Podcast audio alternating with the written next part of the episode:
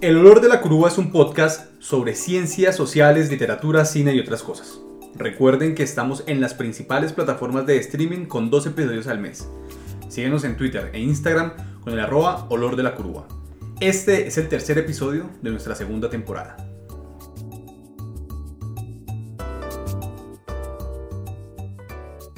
Discurso de odio, lenguaje de odio, crimen de odio. El odio es la categoría que hoy nos sirve para hablar de abuso, de estereotipo, de exclusión, de agresiones cotidianas. Pero también es una categoría que esconde cosas de fondo, que dificulta ver la intencionalidad detrás de discursos ofensivos, en apariencia, que crean ese odio, que le dan origen. Nos dice Caroline Emke, observar el odio y la violencia, así como las estructuras que los hacen posibles, significa, asimismo, visibilizar el contexto en el que se produce tanto la justificación previa como la posterior aquiescencia sin las cuales el odio no podría germinar. En este episodio nos untamos de emociones y arrancamos por una terrible que nos retrata el mundo de hoy, a la vez que nos permite adentrarnos en la historia de la violencia contra el otro, contra el contrario, contra el desconocido y el bárbaro. Porque la historia del odio es a la vez la historia de la justificación, es la historia de la opresión, de la colonización, de la esclavitud, del apartheid. También nos va a permitir mirarnos hacia adentro. Nadie se encuentra exento del odio. ¿Qué se cuentan, muchachos? Bien, todo bien. Eh, terminando el año. No jodas, sí es. Sí. Debe ser porque es diciembre. Debe ser porque es diciembre. Suele suceder que en diciembre se acaba el año. ¿En serio? El problema es que Mandoro vota unas preguntas muy genéricas y siempre nos ponen a nosotros a responder de forma así de Farid. ¿Cómo van? ¿Qué tal ese cierre de año? ¿Mucha cosa? Sí. Sí, no, ha sido, ha sido difícil, lo decíamos en nuestro licuado que mantener el ritmo ha sido duro, pero aquí estamos entregando nuestro último episodio de- del año, estamos entregando, eh, y como habíamos prometido en nuestro episodio anterior, nos vamos a meter un poco a hablar de emociones, en nuestro licuado hablábamos sobre este tema, pero aquí ya vamos a meternos con una precisa, que es el odio, Y ¿cierto? vamos a hablar del odio en un momento de festividades y de supuestas alegrías colectivas, ¿no? Sí. Una, se- una sensación, una emoción que puede llegar a ser, entre comillas, negativa Ujú. en un momento de euforia colectiva social. Pero. ¿quién no ha escuchado la canción Mamá, ¿dónde están los juguetes? Finalmente, allí también hay odio. No. Pero sí, pero sí vamos a hablar, eh, lo, lo- lo que dice Pote es muy serio. Vamos a hablar de odio en una época... eh, finalmente decidimos que este va a ser un, un ida y vuelta entre emociones más positivas, por llamarlo de alguna manera, por, por, digamos por falta de palabras, y otras más negativas. Pero el odio, digamos, es una primera que nos abre la puerta a una cantidad de temas. eh, seguramente va a ser gigantesco lo que, lo- lo- las preguntas que surjan de acá, pero nos va a permitir de todas maneras conversar y meternos en el mundo de las emociones a través de un tema específico. Para arrancar, si queremos dar una definición muy básica, está la definición de la RAE. Entendemos el odio como la antipatía y la aversión hacia algo o hacia alguien cuyo mal se desea. No es solamente la aversión, sino que uno espera que, que el otro, que ese contrario contra el que yo siento odio, sufra de alguna manera. ¿Cierto? Está por ahí. Y entonces vamos a arrancar con preguntas generales. Efectivamente, pote me ha delatado. Y si se han dado cuenta ustedes en este podcast, yo soy el encargado de hacer las preguntas. Eh, y esta pregunta puede ser un poco amplia, pero, pero es la que nos va a ubicar en primer momento y es, ¿por qué vamos a hablar de odio, Pote? Diría Claudia Rosas, eh, Lauro, que hablar del odio también es hablar del perdón, ¿no? Como en dos puntos extremos, ¿sí? Y de cierta medida el odio posiblemente es esa emoción que está más presente en los procesos sociales, históricos que ha vivido América Latina, que obviamente ha vivido Colombia, que lo, creo que lo hemos conversado, descrito en nuestro, en, en- nuestro podcast. Pero además también cuando hablamos del odio hablamos posiblemente de una de las emociones más extremas a las que nos enfrentamos los seres humanos, ¿cierto? Que tiene distintas eh, funcionalidades, que ha sido instrumentalizada de forma pública y colectiva también en distintos momentos. Y que sin duda, eh, un poco para redundar en esa idea que hemos mantenido durante todos nuestros episodios, hablar del odio también es hablar de los procesos sociales en Colombia, asociados por ejemplo al conflicto, a la violencia, ya se decía, digamos, en la editorial de, de- de este episodio, hablar del odio entonces también es hablar de todo eso que nos hace ser, ¿no? Porque hablar del odio entonces también pasa por hablar de nuestra propia identidad, de la otredad, Eh, estamos también en un momento, creo yo, que, que, hablar, por ejemplo, de la pertinencia y de esas bases sociales del odio, por ejemplo, asociado a la xenofobia, ¿sí? Eh, en un momento donde se hace política con la xenofobia, se hace política con el temor al otro, y sin duda, sin duda creo que lo que resta de este año y el siguiente año, a propósito, por ejemplo, de las elecciones, pues vamos a, hablar mucho y vamos a tener que ver muchos discursos de odio, lenguajes de odio y prácticas de funcionales de ese odio contra los otros, contra el enemigo, contra ese aquel que atenta contra lo que se es, ¿no? Entonces yo creo que por eso hablar del odio, porque hace parte de poder comprender todos los procesos sociales y políticos a los que estamos enfrentados. Bien, entonces una primera idea clave que el Potter resalta ahí es hablar de, de odio, finalmente nos habla de identidad, de mi grupo reflejado o en, en, relación con otro grupo, ¿cierto? O con otro, llámese otro bárbaro, otro migrante, otro extraño, otro que no conozco, otro que finalmente terminó odiando. Eh, Pote ya se mete en, en, un tema al que le quiero preguntar al Pipe y es un poco para, para poner un contexto aquí todavía sin entrar al detalle, pero hablemos un poquito de odio y política. ¿Por qué es interesante poner el odio sobre la mesa cuando uno está hablando de política? Ya el Pote nos hablaba de elecciones, de xenofobia, pero seguramente eso trasciende el puro, la, la, pura coyuntura colombiana de las elecciones, ¿cierto? Sí, pues el odio hace parte de esas emociones o hace parte de ese rango de las emociones políticas mm, que están muy presentes en las democracias liberales y en general en todas las formas de, pues de, de gobierno, pero asumamos pues eh, que estamos hablando de las democracias liberales y dentro de esas democracias liberales pues hay un, hay un rango de emociones que sobre las que constantemente se está jugando, algunas emociones positivas, ¿cierto? Eh, la, alegría, la felicidad, el amor, y algunas emociones negativas, donde creo que están muy ligadas a la, historia misma de lo, que, de lo que implica hablar, como decía ahorita el pote, de una comunidad política, ¿cierto? De cómo se usa el miedo, de cómo se usa la rabia, de cómo se usa el odio, para generar valores y orientaciones. Y creo que el odio también pasa por una categoría que es transversal a la cultura política y a, esos procesos de socialización de cómo nos vamos construyendo como sociedad, eh, o ya, sea como pequeños grupos sociales, estoy hablando de, la identidad en, pueblos, pero si empezamos a escalar, pues eso tiene que ver con, cómo percibimos, como estaba diciendo, estaban diciendo ustedes dos ahorita, al, al otro, ¿no? A la otredad que, que, lo vemos actualmente no solo en, en, en, en, elecciones, sino, por ejemplo, con todo el tema de la migración. No hay que ir muy lejos, pues, en Colombia frente a la migración de población venezolana. Como la xenofobia es una forma de, de, odio, que es el rechazo al otro, que cuando uno mira, pues, que es muy parecido a nosotros. ¿Cierto? O sea, culturalmente hablando, pues, de, de, de ese tipo de migración, pero en general Creo que, creo que el odio es una categoría central dentro de esas emociones políticas porque es como buena emoción está atado a una respuesta muy visceral.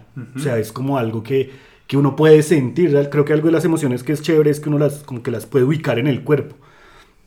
Y el odio es de eso que, que, la gente como que siente esa furia subiendo. Que viene, de la bilis. Que, tal cual y, eso que uno puede decir que tiene un, amplio rango, o sea, finalmente es, puede haber un odio que simplemente se siente contra alguien, pero hay un odio que lleva a mover fuerza, ¿cierto? Seguramente lo que permite que haya movilizaciones, qué sé yo, relacionadas con el tema del poder blanco y en Estados Unidos nuevamente tan enarbolado, es cuando ya ese odio se convierte en fuerza para la acción colectiva, lo que permite o lo que ha permitido a lo largo de los años general procesos muy claros de, de exclusión o de permitir que barcos que están llegando a playas en Europa se han frenado sin importar que la gente que está allí esté en unas condiciones pésimas. Bueno, dicho, finalmente hay un margen muy amplio eh, de ese odio que, que va desde puramente sentirlo, si se quiere, de una forma, ¿no? A un abanico de acciones que incluso puede llevar pues al, al, a cometer a, a, la violencia directamente. El pote quería decir algo. Sí, sí solamente plantear que, que, que, el odio sí es un motor de acción. ¿sí? No, no siempre, pero pues que sí está muy dado también por su, por su capacidad, diría Rosas Lauro, de, de, de, de ser una, una emoción dañina muy fuerte. Eh, y además donde también, digamos, se encuentran una gama de sentimientos variados, ¿no? El miedo, el resentimiento, la envidia, la cólera, la frustración, ¿sí? el temor al otro. Entonces yo creo que, que por eso también es pertinente, por ejemplo, hablar del odio y la política o del odio y los procesos sociales, ¿no? En términos de allí se confluyen una serie de emociones y de sentimientos, una gran, una gran diversidad que, que obviamente tiene que ver con, con, esa forma en cómo somos en, en, colectividad ¿no? y cómo nos pensamos en colectividad. Tal vez ahí para ir dando una, una primera referencia, antes de pasar directamente a referencia sobre el odio, una primera que me gustaría poner sobre la mesa es el, el libro clásico de Svetan Todorov, el gran filósofo húngaro, que se llama Nosotros y los otros, en el que justamente habla cómo la cultura o, Occidente construyó una otra edad, ¿no? Fue construyendo un otro a través de unas categorías, incluso categorías biológicas, eh, tamaños de los cuerpos, formas de los cuerpos, y que eso permitió pues extender eh, una idea preconcebida de superioridad, ¿no? Que, que, que, sigue existiendo hoy, que no, que, que, no, que no terminó de existir, pero que esa construcción de la otredad como inferior, de la otredad como menos inteligente, de la otredad como no civilizada, eh, ha sido como un, un, bastión, si se quiere, un pilar básico para otras formas del odio, ¿cierto? Y es infantilizar al otro, para, para minimizarlo. O, deshumanizarlo también, que eso también lo decía Todorov. Se me vino a la cabeza, por ejemplo, ahí en, Esperando a los Bárbaros, cómo se... ¿no? Es, ese mismo, esa misma consideración del otro como un bárbaro de todo lo que no soy yo, pasa por una serie de procesos que lo que buscan es como quitarle la agencia al otro para sobre ese pues ejercer un montón de violencia. Dice Caroline Enke, que es una pues, filósofa que citábamos, que, que, citábamos en, la introducción de este episodio, que el odio tiene siempre un contexto específico que lo explica y en el que surge. Los motivos que lo sustentan y sirven para explicar por qué un grupo merece supuestamente ser odiado debe, eh, se deben producir en un contexto histórico y cultural específico. Esos motivos han de ser expuestos, narrados e ilustrados una y otra vez hasta que calen en forma de una disposición determinada. Y yo creo que ahí viene un tema adicional que el que me gustaría contar y con el que me gustaría abrir como la senda a otra parte de la discusión y es el odio se construye a través de historias también, ¿no? De construir relatos. En, en, eso yo creo que, que, que, lo que dice este filósofo, bueno, este eh, pensador que ahora está muy de moda, que es Harari, ¿no? Eh, en, en Sapiens en torno a esa necesidad del ser humano o esa particularidad del ser humano de, que, de construir historias que lo hace, digamos, distinto a cualquier otra especie, ¿no? Que es que el ser humano construye historias, el odio se construye a través de historias, como, como la democracia se construye a través de historias, como el liberalismo se construye a través de historias, también el odio hace parte de esa historia. Y ahí me gustaría darle un poco la entrada al pote para que nos hable un poquito de, primero, cómo se construye el odio, pero también de qué es ese, ese, ese, ese tipo de, si se quiere, de campo de análisis que es la historia del odio. Sí, pero, pero no solamente es que el odio esté hecho de historias, sino que en el odio confluye la memoria y el uso público del pasado. ¿Sí? Hay, hay una primera referencia o sumada a la que, a la que Manuel planteaba ahora, eh, que se llama El odio y el perdón en el Perú, que la editora principal es Claudia Rosas Lauro, que pues, vale la pena decir allí que, que los peruanos nos llevan un, un camino andado alrededor, por ejemplo, de hablar sobre la historia de las emociones. Y ese trabajo, que lo recomiendo, se puede conseguir, se puede descargar gratuitamente. Eh, sobre, sobre el odio y el perdón en el Perú, lo que intenta es eso, situar la forma en cómo se ha construido el odio en los distintos procesos sociales, eh, muy asociados también, por ejemplo, a los momentos conflictivos que ha vivido, que ha vivido el Perú. ¿no? Entonces, la guerra contra, contra, contra Colombia, la guerra contra Ecuador, ¿cierto? El momento de, de, de, la comisión de la verdad, pues, digamos, posterior a la guerra contra Sendero Luminoso y del momento digamos, como esta guerra antiterrorista, ¿cierto? Y sin duda aquí lo que, lo que plantea es, existe una relación entre sujeto, sea individual o colectivo, entre el objeto deseado, en este caso el, el, el, que refiere, o, o, el, sí, el, el, que encarna el sentimiento odiado o el odiado, ¿cierto? Y la acción, ¿cierto? Entonces, por ejemplo, se planteaban eh, discursos públicos, instalación de monumentos y, y, de memoriales que encarnaban la guerra, por ejemplo, contra el Ecuador y cómo se veía al, al, a la hermana república como aquel que tiene que encarnar todo el odio de la nación peruana para poder, eh, digamos, sostener la idea de la guerra, ¿cierto? Entonces, en este caso, lo que uno podría decir es, claro, el odio se construye públicamente a través de mucha memoria, de mucha historia, de esas apropiaciones públicas del pasado, de esas también, si se quiere, usos funcionales del lenguaje, porque el lenguaje también tiene muchísimo que ver con el odio. y la forma en cómo se llama la acción. No para que todo el mundo actúe, pero sí para legitimar una serie de actuaciones en contra del otro, ¿cierto? Allí yo creo que, que, que, es importante mencionar, por ejemplo, eh, Sisek o Zizek, como, como, como, se, como, se, como se diga, eh, plantea, por ejemplo, que, que, que existe una relación muy íntima entre la violencia y el odio, ¿cierto? Y que esa violencia puede tener, si se quiere, dos tipos de, de, de explicaciones, ¿no? Una que refiere a un proceso estructural e ideológico eh, que, que, se basa en la exaltación del temor al otro y en el llamado del otro, ¿sí? Para, para eliminar al otro, ¿sí? Ahí, digamos, es, es, eso es lo que, lo que Álvaro Castilla del Pino, que es un, un historiador español, llamaría el trabajo del odio, ¿sí? Porque el odio, digamos, allí, digamos, como, como para hacer una breve explicación, es esa, esa emoción o ese, ese, eh, que refiere o que obligatoriamente, obligatoriamente necesita de otro, de una imagen del otro. ¿Sí? No, se puede, no se puede distanciar el odio del objeto del odio. ¿sí? Siempre se, se, se, va a querer y se, y se, y se va, y dice Castilla del Pino, en lo imaginado, siempre se va a querer la destrucción del otro. Pero eso no quiere decir que se lleve a la acción. Cuando aparece la acción, que es lo que él definiría como el trabajo del odio, aparece la violencia. Y allí, digamos, la relación con Zizek, ¿no? Porque Zizek dice, la violencia tiene justificaciones, si quiere, estructurales e ideológicas que, por ejemplo, eh, eh, sustituyen, o, mejor, sustentan la xenofobia, ¿cierto?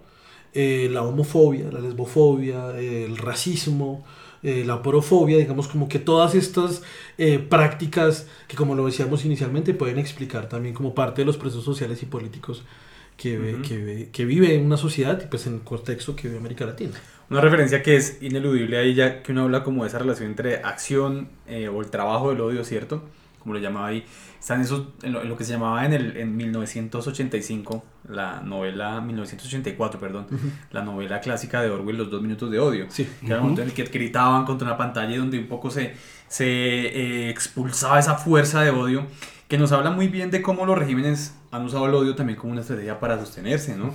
Piensa uno, no sé, Argentina y la guerra de las, de las Malvinas, ¿no? En su momento tener un enemigo exterior, tener un enemigo o un enemigo interno, como nos ha pasado históricamente, que permitió obviar una cantidad de problemas de, de, un régimen político determinado a favor de un odio contra ese otro. Y ahí, ahí la relación con el otro es fundamental. Sí. Creo que, que, que Pote lo pone en términos concretos. Y aquí la última referencia que yo voy a citar en esta parte es un pequeño texto, un capítulo en particular de un libro de Michael Ignatieff que se llama El honor del guerrero. El capítulo en particular se llama El narcisismo de la diferencia menor que nos habla o, construye una pequeña historia Ignatieff en torno a lo sucedido en un pueblo de la antigua Yugoslavia que se llama Mirkovic, en el que se empieza a generar esos odios justamente entre croatas y serbios que antes eran simplemente yugoslavios y que eran yugoslavos que habían vivido su vida o que tenían una historia común. Eh, nos contaba Ignatieff que en, el, que, en este pueblo la posibilidad de matrimonios mixtos alcanzaba casi algo así como el 30% de los matrimonios en, conjunto, es decir, ya era una población que estaba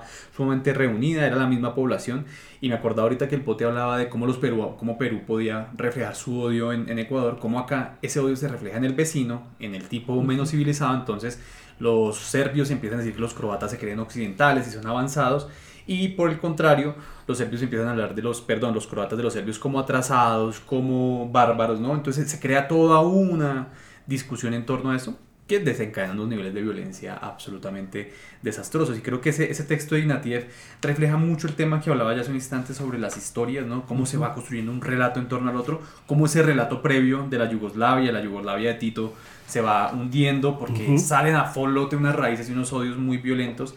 Eh, pero es una cosa que uno pudo ver en su momento, que se vio muy claramente en periodos de guerra como la Guerra Civil Española, donde los vecinos se podían matar y donde lo que en Ruanda también. excesivamente em, estereotipos en Ruanda, ¿no? Donde, donde y, y, por eso me parece tan interesante eso del narcisismo de la diferencia menor, es porque como el odio se puede construir incluso contra el vecino, contra el absolutamente igual, a partir de una construcción em, discursiva de poder construir ese otro y, darle esa forma. El te quería decir algo y luego le da palabra a Sí, una cosa muy pequeña y es que de lo que plantea ahora Manuel, a mí me parece que, por ejemplo, el odio, el trabajo del odio y la violencia referenciada al trabajo del odio son emociones que están situadas dentro de la masculinidad. Y eso me parece que es, es, es bien importante plantearlo allí porque, porque también permite situar quién es el sujeto que, en este caso, Ejerce. ejerce el odio, justifica el odio. Y yo creo que, por ejemplo, y a- asociado a, a lo que describes ahora como esas tensiones de construcción del otro y de destrucción del otro, porque el odio lleva a la eliminación total del otro, se encarna también, por ejemplo, en el en papel del guerrero. Y cómo desde esa perspectiva, si se quiere desde, la- desde, desde hacer un, un análisis plano sobre el género, las diversidades sexuales son quienes más sufren, quien es diverso. Ujú. Obviamente no solamente sexualmente, sino quien es diverso, es quien más sufre, ¿no? Porque se establece casi que, eh, sí, un dualismo de, de negación y de afirmación, y ahí la masculinidad juega un papel bastante problemático y bastante... Eso es, eso es bien, bien importante. Pipe. Sí, yo quería decir dos cosas. Una, el bote ahí se adelantaba. Yo creo que en, esos momentos de odio que podemos palpar mucho, sobre todo ahora en, en redes, es todo lo que está relacionado con la transfobia. Justamente por cómo se construyen esos, esos discursos de, de casi que de eliminación física, ¿cierto? Basado en muchos, en muchos casos, y eso lo decía, tal vez se lo leí yo a, a, a Rosales, que, que creo que a su vez citaba a eh, de cómo se ha construido ese tipo de discursos desde, desde una visión muy biologizante del, del mundo. Mm, Entonces me parece que, que, que a raíz de lo que, de lo que ha pasado, por ejemplo, últimamente en Colombia, pues la transfobia es de esos crímenes que uno nota que es crimen de odio.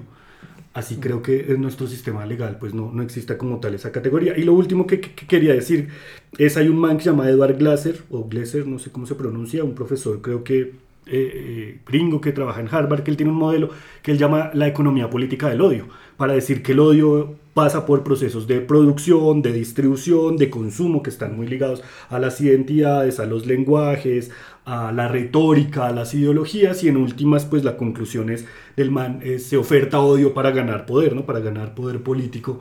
Y, y yo creo que pues lo, vu- vuelvo al, al- al círculo que, que inauguraba el pote ahí es las elecciones muestran mucho eso, es decir, Mm. se, se usa mucho el odio como una categoría eh, para, para ganar cierto poder político a costa de, del otro. Yo quiero hacer un comentario muy pequeño y es, hoy sale a la luz pública el informe sobre la masacre del 9 y 10 de septiembre del año Ujú. 2020. Y lo que se refleja es una responsabilidad estatal representada en la fuerza pública y una acción sistemática contra la juventud, en la mayoría pobre, ¿cierto? De los barrios populares de, de Bogotá. Y yo creo que ahí también hay un trabajo del odio muy fuerte, ¿no? En esa forma en cómo se ha construido, si se quiere, una práctica institucional referida principalmente a la fuerza pública contra los jóvenes pobres, contra aquellos eh, que tienen que ser, no sé, conducidos, ¿sí? sometidos. Y yo creo que ahí eh, tenemos una, una explicación profunda alrededor, por ejemplo, de cómo se justifica la violencia, ¿no? Ese odio a la juventud, al ser joven. Bueno, pues con esas últimas dos reflexiones llegamos al final de la primera parte de este podcast. Vamos a ver qué trajimos para recomendar.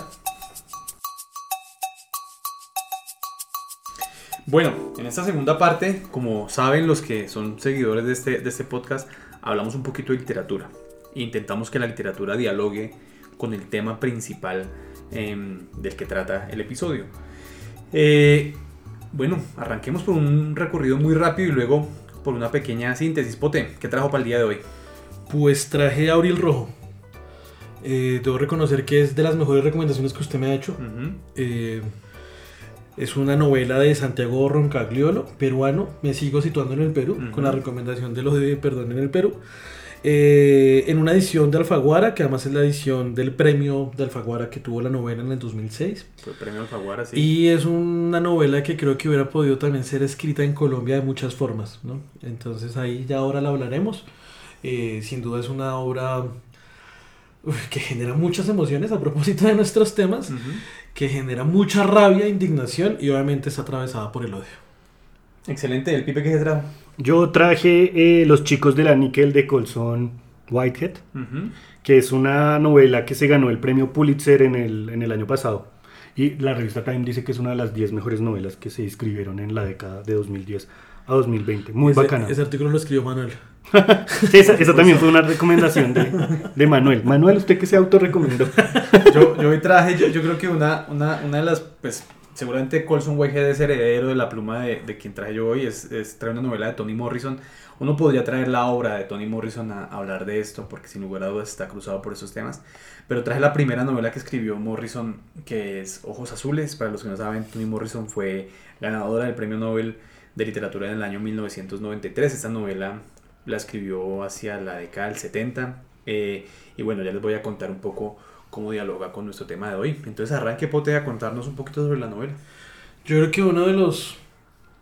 Me, me ha obsesionado un poco eh, el tema de, de, la guerra en Perú, eso que se, que se denomina como el periodo del tiempo como la guerra antiterrorista. ¿sí? Es el momento en el que Sendero Luminoso eh, empieza la ofensiva final, en inicios de, de la década de los 80 y todas las repercusiones en términos institucionales, discursivos, sociales, económicos que eso tiene en Perú. ¿sí? Uh -huh. Eso lo digo porque esta, esta novela de Santiago Roncagliolo, Abril Rojo, está situada en ese contexto. Además está situada en un contexto donde existe un fantasma. ¿sí? Eh, posiblemente emulando esa, esa idea clásica del fantasma del comunismo.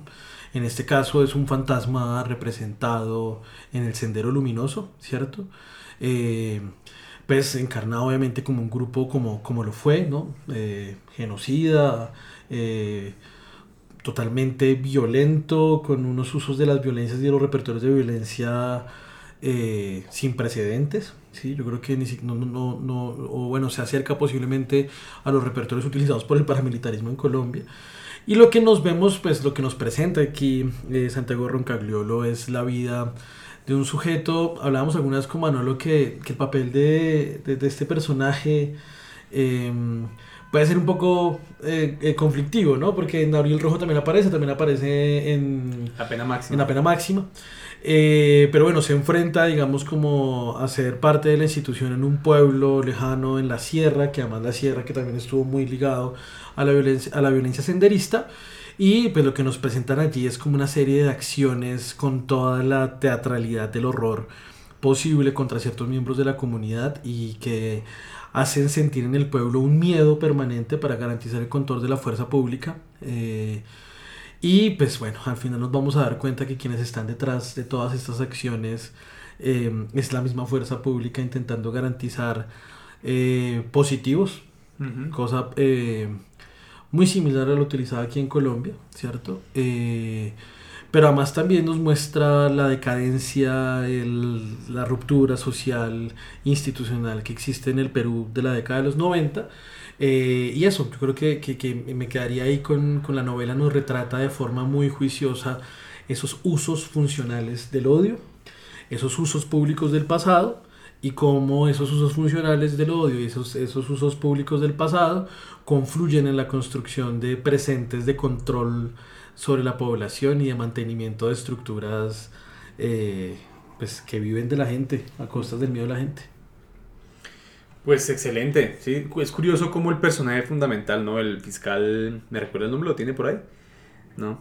El, el, el personaje fundamental termina, termina descubriendo un poco todo a través de estar demasiado ligado al procedimiento, ¿no? Como es ese afán de mantener el procedimiento, de ser supremamente riguroso en la forma como Chacaltana, tal vez. Sí.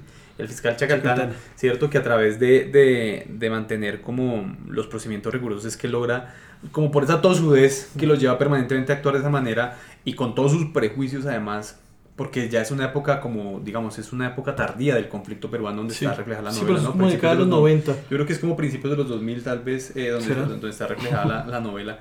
Pero es bien, es bien Lo cierto es que ya, que ya Gonzalo está en la cárcel está, y que lleva un tiempo ya siendo como un vejete que está en la cárcel y que fue derrotado por el estado de Fujimori. Uh -huh. Uh -huh. Así es.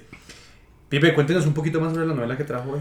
Pues Los Chicos de la Níquel está basada en un caso de la vida real, que es un reformatorio que quedaba en el estado de Florida. Mm, entonces es un caso real al que, al que Whitehead llega por, por prensa, dice ahí en el epílogo del libro, eh, y reconstruye la historia mmm, de, de, ese reformatorio, pues era un reformatorio masculino donde se llevaban usualmente a pelados, eh, negros, pues afroamericanos, a, pues, a sufrir un proceso de, de volverlos buenos ciudadanos, ¿no? con toda la carga valorativa que ello implica. Mm, entonces él, él parte de un, de un, chico que se llama Elwood Curtis, mm, que a pesar del contexto en el que está, él digamos como que va narrando que al principio no es muy consciente de, las estructuras de racismo en las que vive, pero en la medida en que va llegando a la adolescencia empieza a darse cuenta que vivía pues en un mundo distinto. ¿Cierto? Es decir, que lo que él podía acceder no era lo que accedían los blancos en su época.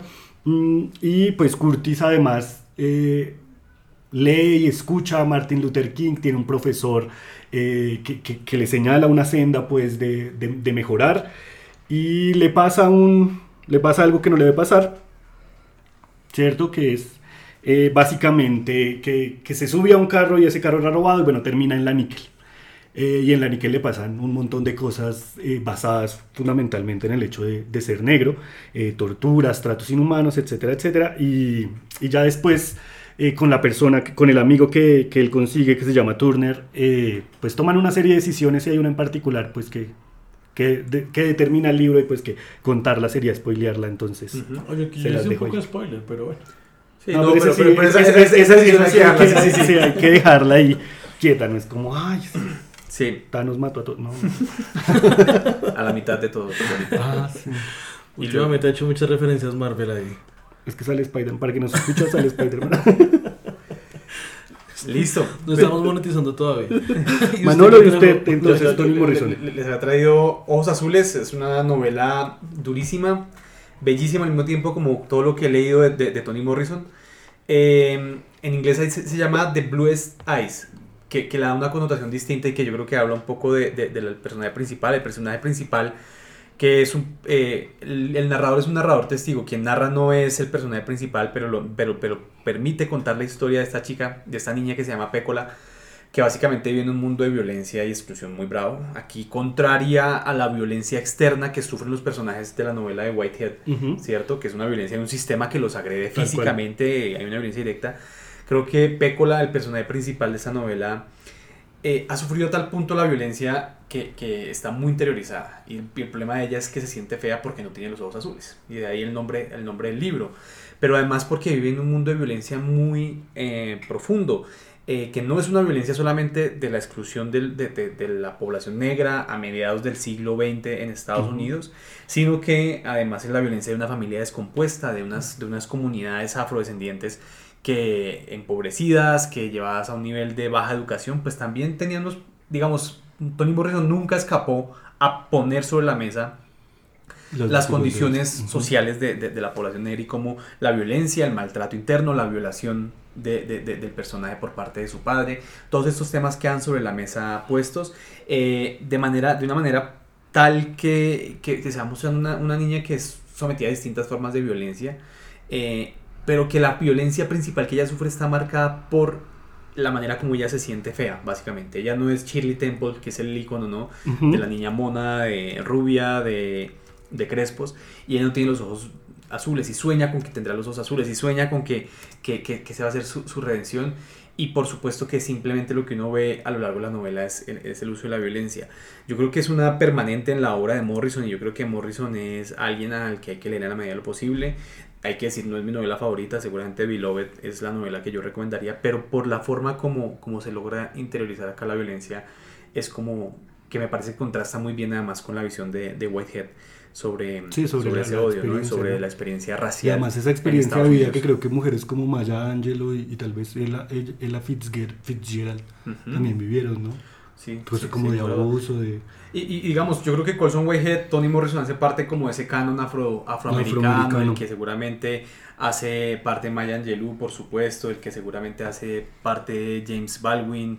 Eh, ahorita se me olvida el nombre de- del autor del Hombre Invisible, eh, Ralph Ellison, Mm. que fueron todas esas plumas afrodescendientes que curiosamente y que muchos de ellos renegaban de la, de, de- de la obligación de tener que escribir sobre la exclusión. Decían, yo a mí me gustaría escribir sobre el tema americano, yo soy un americano y quisiera escribir sobre el tema americano, pero me toca escribir sobre la exclusión, me toca escribir sobre esos temas y me toca ponerlos sobre la mesa.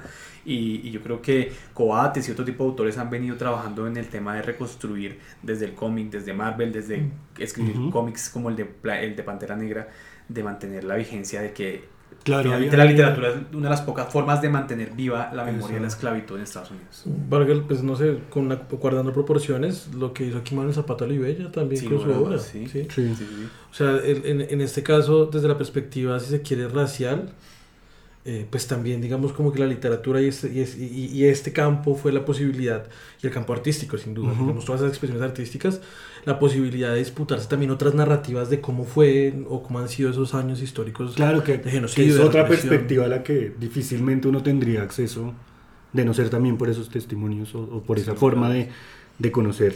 Y yo creo que y en la actualidad el tema de diversidades sexuales y de género, pensando sobre todo en perspectiva femenina, Ujú. también está cobrando un, un lugar importantísimo en eso, en contar otra forma de las historias y que sin duda permite develar también cuáles son esas estructuras de odio ¿sí? y de violencia sistemática que se han ejercido durante tanto tiempo. Pues bueno, quedamos con la tarea más adelante de traer voces que nos puedan relatar en primera persona esos temas, que nos puedan ilu- iluminar. Sin lugar a dudas, aquí creo que estamos nosotros mismos haciéndonos preguntas y hablando también desde ese interés, más no desde un conocimiento profundo de estos temas, pero que creo que, que podemos empezar desde allí para plantearnos preguntas. Con eso llegaríamos al final de la segunda parte de este podcast. It's everywhere I look now. What? This affirmative black shit. The white man marches on! See this? That means not welcome. and his brother's hero. I trust you, Derek.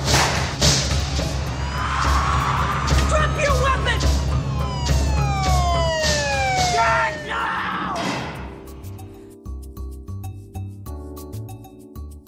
Bueno, y como saben, la tercera parte, tercera y última parte, siempre está dedicada a mm, recomendar una peliculita, una serie, y hoy traemos una película que yo creo que en general nos marcó una época de la vida. Yo creo que fue una película que a mí personalmente fue una de las primeras películas que me puso sobre la mesa el tema racial en Estados Unidos. Yo creo que nunca lo había La vimos visto. juntos por primera vez Sí. en un VHS y, suyo. y que, ah, la teníamos en, exacto, y que, y que era una película como con, como con unas escenas bastante violentas, ¿no? Era realmente una, una, una película eh, donde uno veía una cosa. ¿De qué película estamos hablando, profe? De Historia Americana X, solo que estaba pensando que hay un, gente que nos escucha que probablemente no sabe que es un VHS. Es, es probable. Uy, sí, pero así como explicamos, era una forma distinta de ver películas en el mundo que no había streaming. Ni acceso a cine tan mal. Ni DVDs. Ni DVDs, no, ni siquiera. Sí. Entonces, Historia Americana X es una película de 1998, que creo que es un gran año para el, para el cine. Eh, dirigida por Tony Kaye, eh, que fue su director de, de fotografía, y la protagoniza Edward Norton. Mm, Y es una película que trata, o sea, sí, sí es, creo que de las primeras películas, yo creo que para nosotros generacionalmente, que puso de presente el tema del racismo. Y del nazismo. y del nazismo, sí, O sea, de, la- de supremacía, asocia- ¿no? sí, de la supremacía blanca, blanca que tal vez en esa época no, no se hablaba mucho. De hecho, también es por esos años, ¿no? Hay, hay un documental, ahí yo meto un contrabando, hay un documental de HBO sobre el Woodstock de 1999, donde hablan de eso, de, cómo- de cómo esa época era la época totalmente de, de- de la misoginia y del supremacismo blanco, pero que era lo mainstream en, en la cultura gringa. ¿Cuál, cuál época? El- El- la, la de los 90. la de los 90. Pero que se sitúa también en lo de ahora. O sea, yo creo que también esa película cuando la escogimos pensábamos en que hablar del nazismo, hablar del racismo estructural. Obviamente el tema, por ejemplo, de, de, de diversidad no está tan presente, Ujú. pero está, digamos, en las violencias que ejercen todo el grupo este de fachos que aparecen en la película y que son dirigidos por Derek Vinyard, que es además el que el personaje que representa Edward eh, Norton. Edward Norton, que es un papelazo, Que es un papelazo. ¿cierto? Casi que estuvo en Tuluá con la policía, parece. Lo, hace- lo que realmente sí, lo que hizo la policía de Tuluá fue representar la Era película. un homenaje, sí. Pero- Pero, lo que que hicieron la escena del baño de la película. ¿eh? No estoy seguro. No me, Yo no me tampoco, no quiero saber. Hay, unas, hay unos temas muy fuertes allí.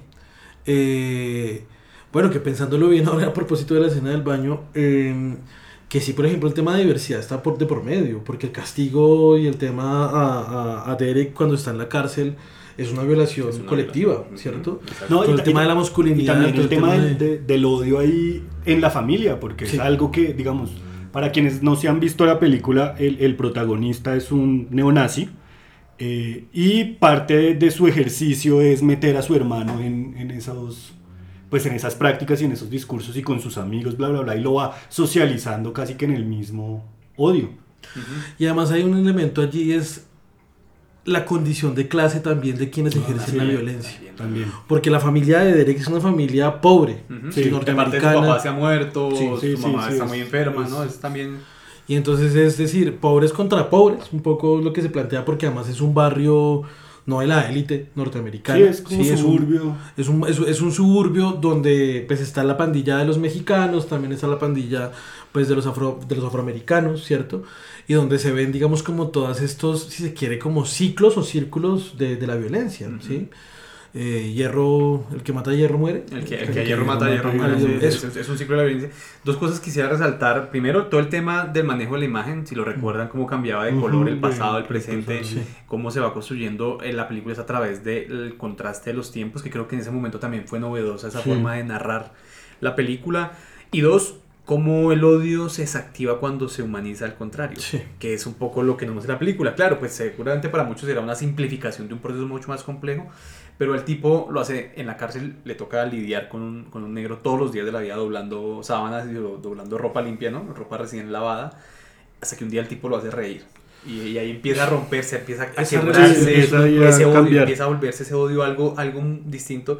Y tal vez son las escenas más, finalmente más eh, dramáticas en muchos sentidos de la película. Por supuesto, no, no vamos a spoilear el final, eh, pero que Pote ya nos dio unas pistas como ese ciclo de la violencia.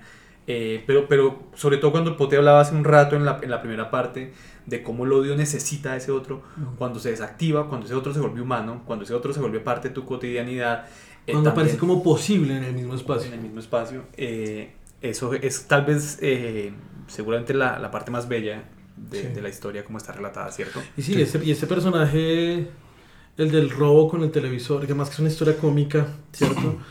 Eh, que además también permite ver como todo ese racismo estructural contra los negros en Estados Unidos, ¿no?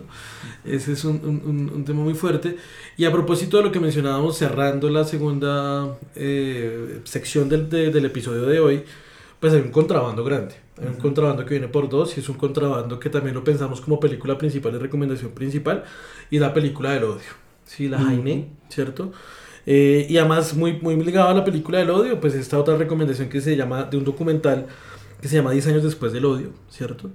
Y pues esta es una película que nos va a plantear no solamente el, el problema racial, sino también el tema, eh, si se quiere, de xenofobia, ¿no? Entonces, de la diversidad, de la migración, de- del multiculturalismo en París eh, o en Francia, ¿cierto? En Francia. todo va bien, todo va bien, todo va bien, todo va bien, ¿no? Es, es- es esa parte como empieza la película de la persona que va cayendo en un por un acantilado y se va repitiendo a sí mismo todo va bien, todo va bien, todo va bien. Y esa escena en la que la Molotov explota contra la representación del planeta Tierra, yo creo que es un poco representa también el odio, ¿no? O sea, lo que tiene encendido el mundo es eso. ¿De qué trata la película así rápidamente, Pote? Pues trata de... es- es- es- hay una, una forma de asociarlo y es trata de lo que pasó el septiembre del año pasado en Colombia. Trata del asesinato de un joven árabe que vive en el barrio latino en París, que es un barrio de migrantes, que es un barrio pobre, ¿cierto? Y trata entonces de cómo ese asesinato, pues a manos de la fuerza pública, obviamente con el uso de violencia desmedida contra él, genera una serie de, de- revueltas, ¿cierto? Contra la policía. Y lo que no, pues, nos permite ver allí es la vida de tres, de tres personajes. Un negro de, de tradición africana que quiere ser boxeador, el árabe este que es como todo jocoso y bueno. Y de, de- del, del personaje, el protagonista, que no recuerdo el nombre de- del actor, no, no, no- no recuerdo ahora. Eh, Que, es, que, es- que es- representa a un judío, ¿no? Sí, que representa a un judío y que además es uno de los que en medio de la revuelta se ha involucrado con, con, con el robo de un fierro a un, a un policía y, y bueno, todo gira en torno a eso y yo creo que hay una fórmula que se repite que el que a hierro mata, a hierro muere. Yo creo que hay un elemento por lo menos de continuidad con la película principal de nuestra recomendación, que es Historia Americana X, y es el odio como motor del ciclo permanente de violencia, de dolor, de duelos y de venganzas, ¿no? Ujú. Sí, para recordar simplemente el protagonista Vincent Cassel, pues un reconocidísimo de, de- del Ah, cine, sí. no solamente francés, sino seguramente de Hollywood Es el autor, también. sí, es uno de los actores que siempre. Necesitamos a alguien que haga de francés. Está el hombre. Y el- en, en esas- en, en el odio hace una, como un, ¿cómo se llama esto? Bueno, como un cameo, bueno, no sé cómo se llama, de Taxi Driver. Uf, esa escena, Ah, es- sí, una representación, sí, sí, que la hace. esa escena es tremenda. Con la, con la pistola que, ha, que ha recogido por ahí en, en- en todo el tema de la de las revueltas. Que Y hay una, y una película, empieza con una película de Bob Marley y a la mitad de la película hay una escena bastante extraña con una vaca de por medio. Y de fondo suena una banda sonora que sonó también mucho y que ha sonado mucho en el último contexto latinoamericano, que es Fuck de la Police. La recomendamos también como recomendado musical. Excelente. Excelente. Pues con eso llegamos al final de este tercer episodio de El olor de la curúa.